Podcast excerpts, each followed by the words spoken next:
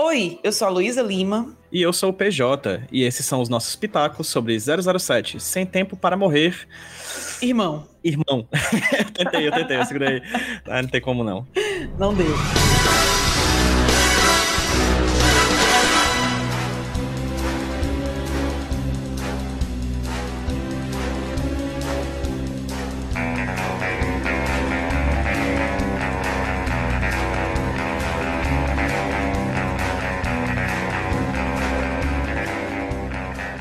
Bem, a gente tá aqui hoje para falar, como a gente acabou de começar, como você acabou de ver no título desse podcast, como você acabou de ver em todas as imagens, a gente tá aqui para falar sobre ele mesmo, sobre o novo filme da Larissa Manoela, não brincadeira, sobre 007 sem tempo uhum. de sem tempo morrer. para morrer. Eu falei matar, foi? Sem tempo falei, de... pra...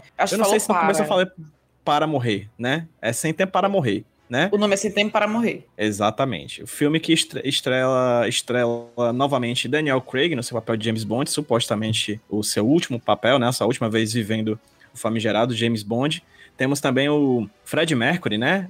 O Rami Malek, a Lia Sidhu e diversos outros nomes conhecidos já da franquia 007, principalmente dos últimos anos, desde quando o Daniel Craig é, interpreta o James Bond no antigo e maravilhoso Cassino Royale lá de 2006, há 15 anos atrás. Uma Bem, nova era. Não...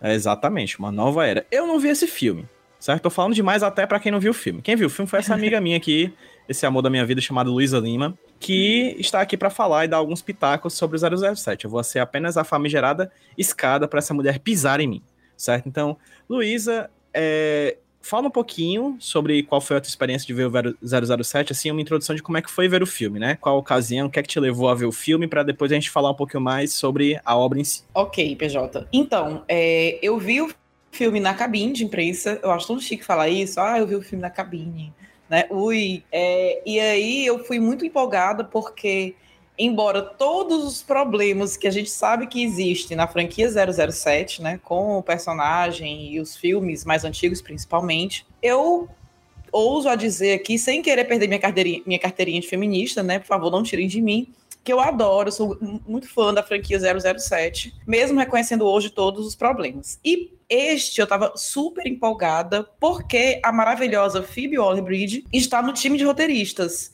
Então, assim, eu esperei muita coisa realmente desse filme.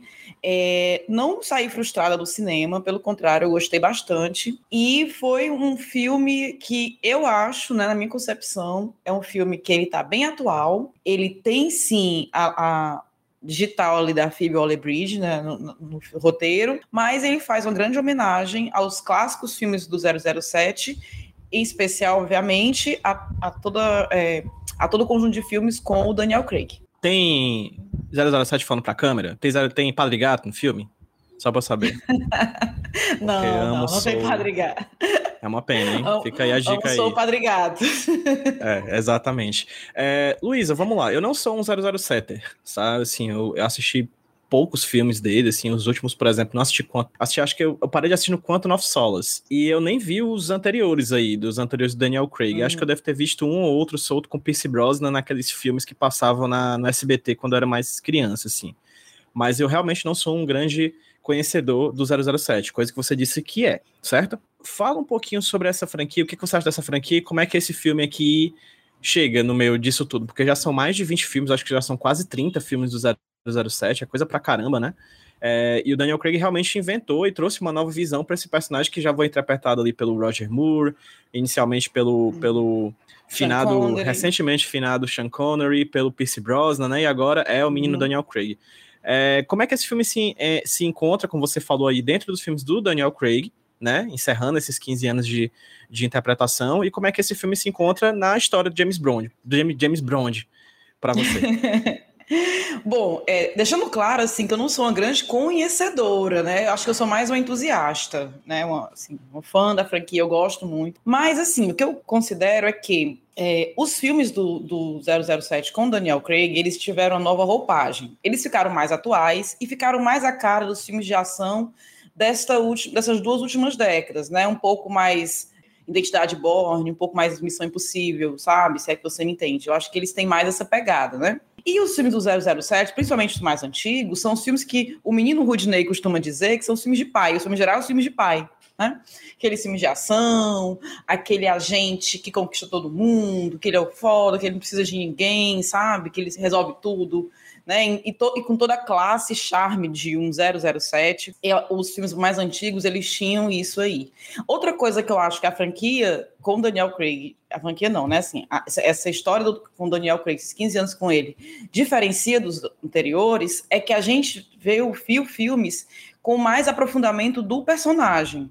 Nos outros, o agente era muito vazio, né? A gente via ele como agente, não como pessoa. É só ali é, uma pessoa que não tinha relação com ninguém, a gente não entendia muito o background do personagem, nem, nem aspectos de família, nem nada disso. E a franquia com Daniel Craig traz isso, sabe? A gente tem uma maior profundidade no personagem, a gente vê pessoas com que ele, que ele realmente se apaixona, é, entende um pouco da família, tem, tem histórias, né? Você queria dar spoiler para quem não conhece os filmes e vai assistir. Então, eu acho que esse foi um filme mais de ação. A gente vê aí um 007 menos polido do que os outros, né? Assim, Daniel Craig não é um galã estilo o, o Roger Moore, né? É, ah, esqueci o nome do outro que tu falou aí. O, último antes dele, o Pierce Brosnan, né? Ele não é aquele tipo de galã, né? Embora eu goste mais, né? Eu sou uma grande entusiasta dos galãs feios, né? Eu acho que esse nicho aí tem que ser mais explorado, né? Esse jeitão assim mais bruto, digamos assim, do Daniel Craig, que inclusive quando ele foi, quando foi anunciado o nome dele, muitas pessoas falaram que ele não ia dar elegância para o papel que o agente pedia e pelo contrário, né? Esse, esse homem de terno, esse homem sem terno, esse homem de qualquer jeito, ai papai. Então, eu super comprei a ideia, a ideia dele. Então, eu acho que essa é a grande diferença desses últimos filmes, sabe? Eu acho que além de serem mais atuais, de serem um pouco menos sexistas do que os outros, teve também essa pegada de a gente conhecer mais o background, a é, se humanizar mais com o agente 007. Né? Ele, ele foi menos vazio, acho que ele foi o personagem menos vazio de todos. E aí, para responder a sua última pergunta, que é como é que encerra né, esse desfecho é, dele, eu acho que foi de maneira muito bacana, Porém, eles quiseram trazer tudo dos outros filmes. Então, assim, a gente vê, vê nesse filme personagens lá do Cassino Royale, sabe? Tipo, 15 anos depois, a gente está trazendo personagens como a Vesper na, na, história, tem que falar dela. Eu acho que é o fechamento da trajetória do, do, Daniel Craig como James Bond.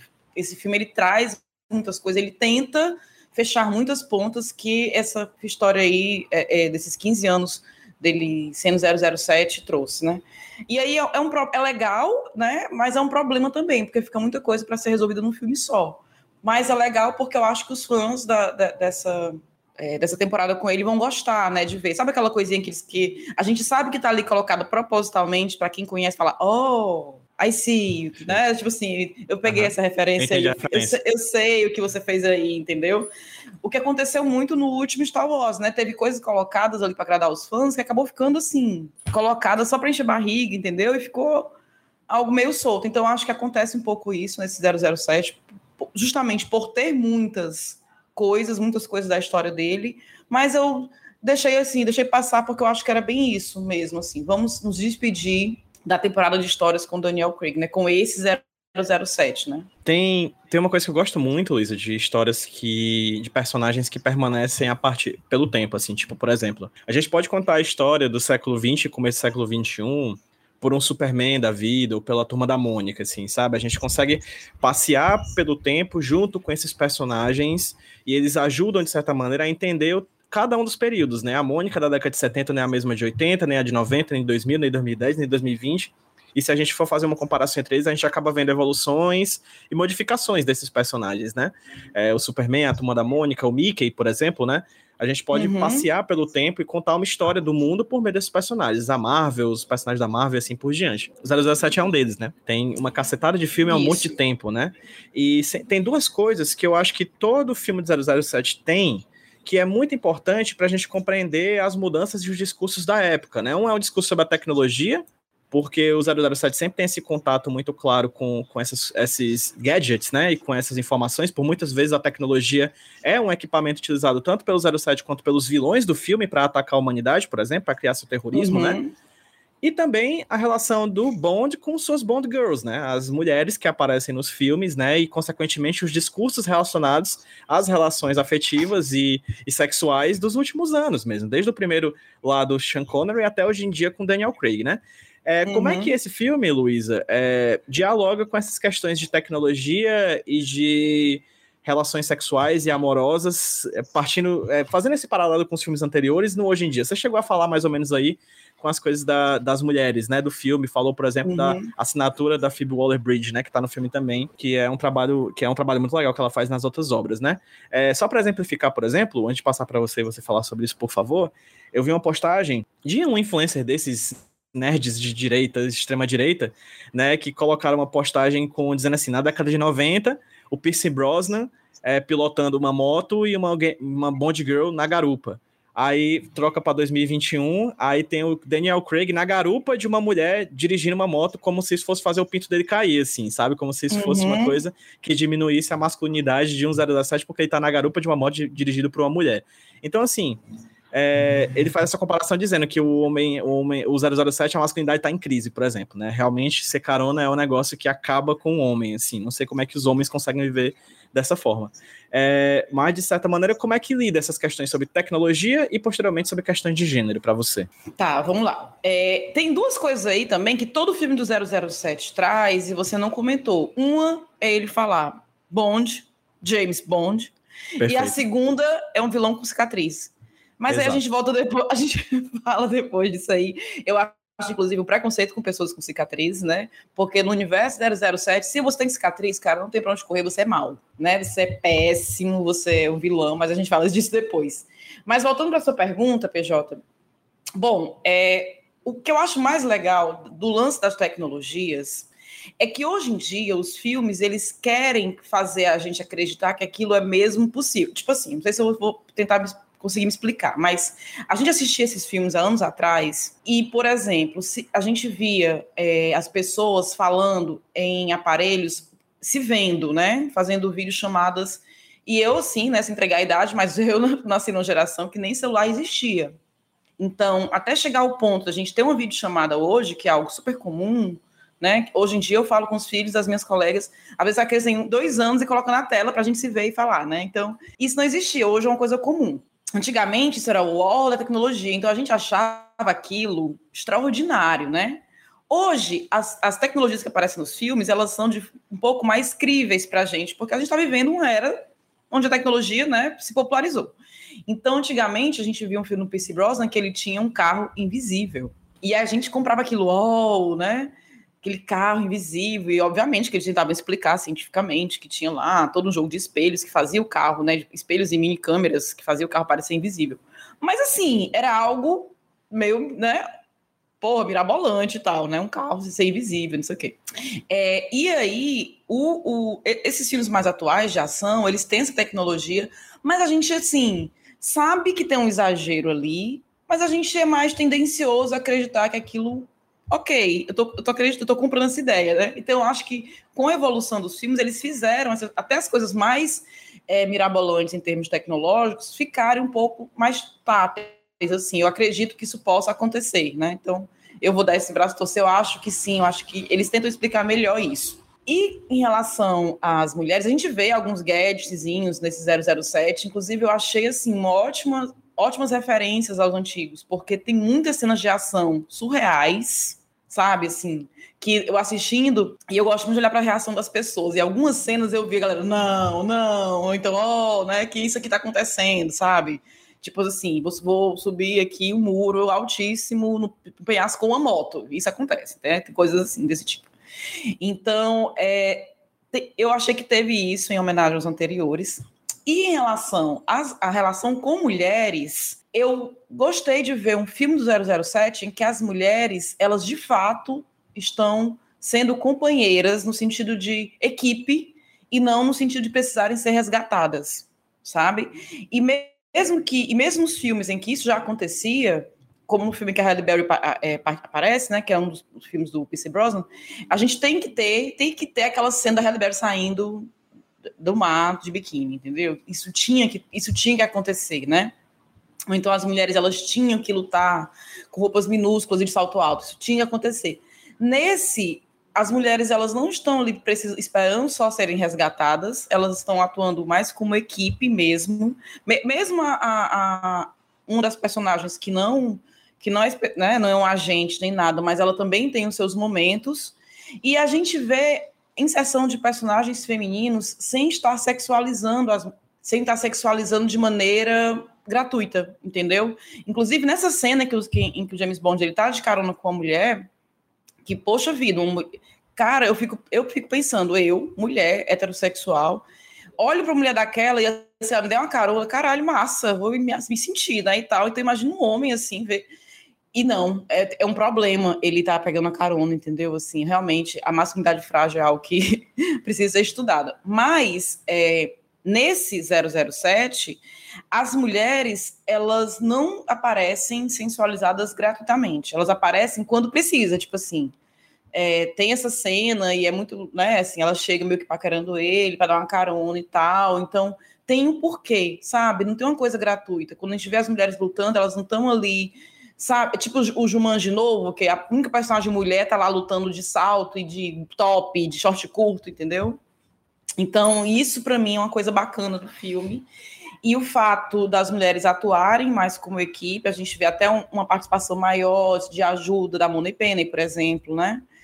Então, tem, tem essa pegada, sim, e eu achei muito legal. É, em nenhum momento as mulheres são diminuídas, né? A gente vê uma nova agente nesse filme, que é uma mulher, e, assim, é, é sempre colocado. É, é, entre outras mulheres que ajudam, que é sempre colocado como, é, como ela é capaz, como, né? Tá aqui porque sim, porque merece e tal, não por ser mulher, entendeu? Sim, é algo novo, né? Porque na franquia anterior ao Daniel Craig, tudo era meio. As mulheres eram meio objeto de cena, né?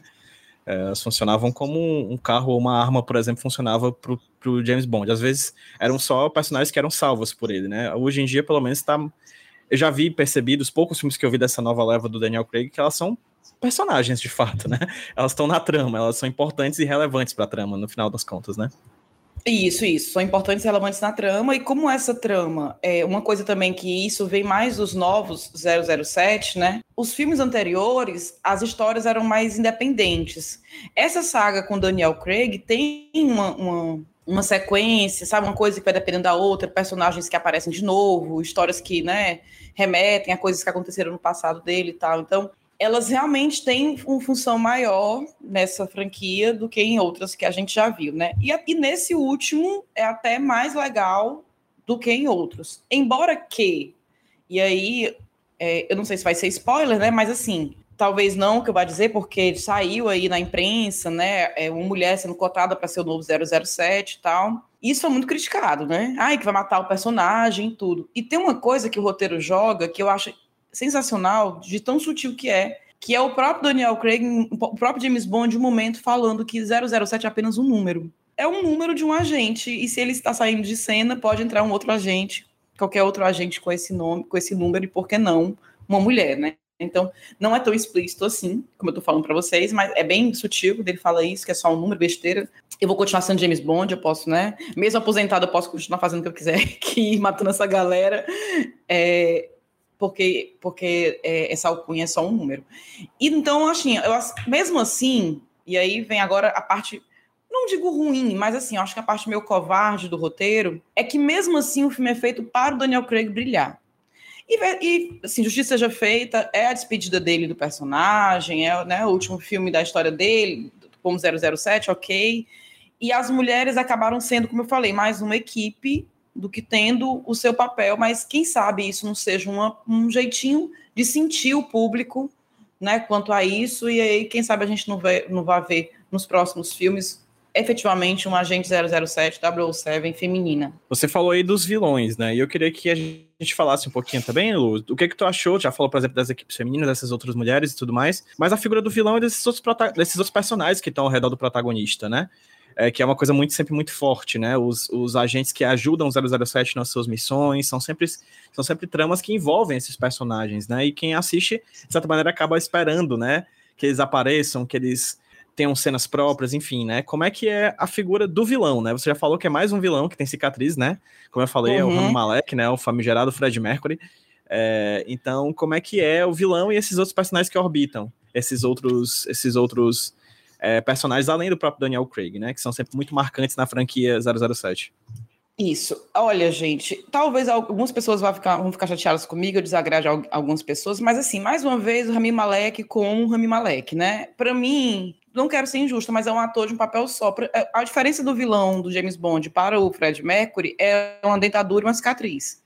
Lá no Fred Mercury tinha uma dentadura, que ele tem uma cicatriz. Para mim, aquele rapaz, ele faz papéis muito iguais, sabe? Mas funciona, funciona aqui para os vilões 007, aqueles vilões meio, oh, sabe, meio tenebrosos, que você tem medo da maldade intrínseca neles, entendeu? Assim, é, realmente eu tive medo desse vilão, embora é, a maioria dos vilões 007, eles não estão procurando nem riqueza nem glória, eles estão procurando ser ruins, né? É uma coisa muito, muito da franquia, né? Aquela coisa muito. Embora agora tenha, uma, tenha mais um background sobre as motivações do vilão, e foi uma coisa que a gente estava comentando, eu estava comentando com os amigos esse fim de semana, que as produções hoje em dia, elas não trazem mais só o mal, o mal e o bom, bom, né?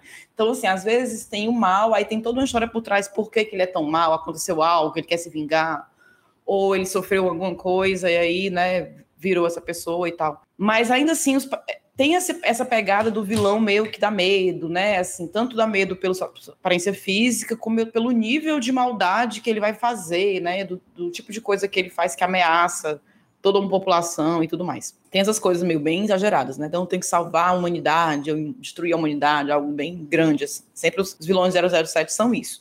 E esse vilão é um deles. Ele me lembrou muito, ele me lembrou muito alguns vilões clássicos mesmo do, do 007, né? Esse vilão que dá medo, que tem aparência que dá medo, que, né, o jeito de falar meio meio que dá medo, que é tratado pelos seus subordinados, né, como Deus, assim, é super respeitado, super tem, tem, ai, temeroso, né, e tal. E aí, dito isto, tem algumas falhas, sim. Aí a pessoa que vai assistir, né? Não quero entregar muito do filme, mas eu acho sim que tem algumas atitudes estúpidas que o vilão faz é, pra, pela narrativa ou simplesmente por, porque faz. Eu achei de, algumas decisões meio erradas.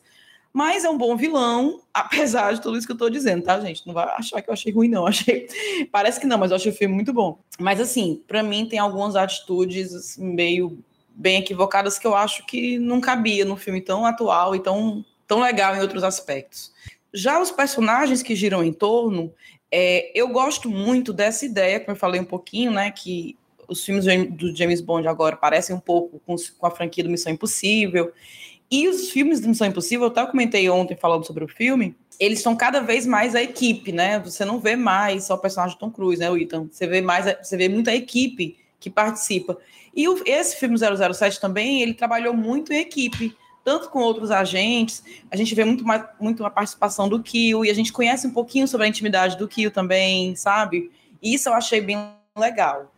Então, esses personagens, eles apareceram mais né, nesse último filme, e ajudando mesmo na trama mais do que em outros que eu já vi dele. Outra coisa que a gente falou do, das Bond Girls, falou da tecnologia, falou dos vilões com cicatrizes que todo filme do 007 tem, mas tem uma coisa também que a gente não falou que tem em todo o 007 também, que é a música, né? A música que dessa vez foi feita pela menina Billie Eilish e que tinha 5 anos de idade, quando estreou o Cassino Royale em 2006, né? Que fez a música desse filme, né? Assim, em geral, o que, que você achou da música? Porque é sempre um momento muito esperado do 007, né? Aquele momento que a música vem, a gente tem os créditos, a gente tem aquelas animações, enfim, aquela que eu particularmente acho uma das coisas mais bonitas da franquia, na verdade. Assim, Lindas! Né? A, caramba, a desse é muito linda. E eu lembro que eu fiquei, eu fiquei vendo, fiquei. Caralho, como deve ser a mente de uma pessoa para bolar essas coisas, sabe? Assim. Porque aí depois a gente vai assistir o filme e vê que as coisas se encaixam na trama, que a música tem a ver com a trama. E é muito, e sempre tem uma, uma da, na, naquelas animações, sempre tem uma parte que tem a silhueta dele, né? Assim, apontando a arma. Eu acho muito legal. Eu acho que isso tem que ter, eu acho que é aquele tradicional que é legal manter, sabe? Assim, eu acho que esse tipo de franquia, como você mesmo disse, ela vai se renovando, então a gente realmente os primeiros filmes são muito datados, até pela pela história própria do cinema, né, da ideia que se tinha de herói, vilão, mocinha e tal, pela tecnologia, né, coisas que antes não davam para ser feitas, muitas das cenas que a gente que a gente vê nesse filme não dariam para ser feitas há anos atrás, embora que eu fiquei sabendo ontem, é, conversando com um cara sobre o filme, que algumas das cenas de ação assim bem bem assim, é, assim, elas são foram feitas mesmo, né, com dublê e tal, com a galera, não era só não era só CG, né? Então foi, foi bem impressionante para mim saber disso. Eu acho que essa parte da música, né? Música é muito linda, a voz da Billie maravilhosa. Tem, foi, um, foi um momento muito especial, a abertura é linda. É um dos poucos filmes que eu acho massa ficar vendo os créditos, né? Porque é algo impressionante, é muito bonito mesmo. Então, recomendado, 007, Sem Tempo para Morrer, Irmão. Sem tempo pra morrer irmão, irmão, mas assim, é, ele tá sem tempo pra morrer irmão, mas assim, com muito tempo, viu? Que o filme é bem longo. Tipo assim, sabe? Você poderia. Olha, ele tava com, ele tava com tempo pra morrer. Não tô dizendo que tá sem tempo, tava, tava com tempo, porque o filme é bem longo. Eu acho que um, um das problemáticas do filme foi isso que eu falei no começo, de querer colocar muitas coisas, fazer muitas referências, resolver muitas coisas, e não tinha tempo para isso. E aí ficou umas barriguinhas, sabe? Mas, enfim, eu acho que até o fato de algumas personagens que eu queria que tivessem brilhado mais, brilharam pouco, porque teve esse respeito ao Daniel Craig, eu acho, sabe? O personagem, essa despedida, digamos assim, né, do Daniel Craig como 007. Então, eu acho que tá muito bom, acho que vai agradar muitas pessoas, é, até os fãs, assim, né, mais, é, digamos assim, tradicionais aí da franquia. E também uma, um, um, quero deixar aqui uma, uma, um adendo importantíssimo, que é a Ana de Armas, que está maravilhosa. Ela faz uma pequena participação no filme.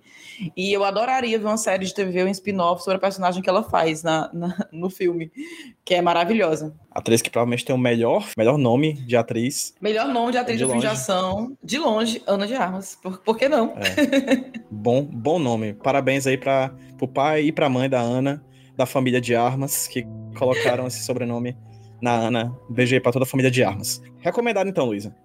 Recomendadíssimo. Vá assistir. É isso, gente. Eu fui Luísa Lima. E eu fui PJ Brandão. E esses foram os nossos pitacos. Mais da Luísa do que meu, mas nossos pitacos. Sobre 007, Sem Tempo para Morrer. E eu vou editar antes de botar o irmão aqui no final. Para I should have known. I'd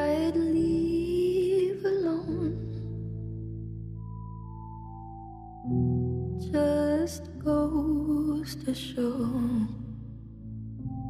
that the blood you bleed is just the blood you own.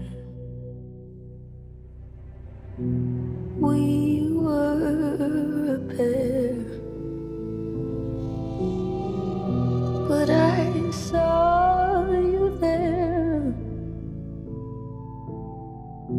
too much to bear.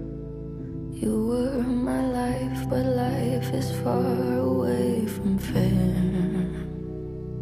Was I stupid to love you? Was I reckless to help? Was it obvious to everybody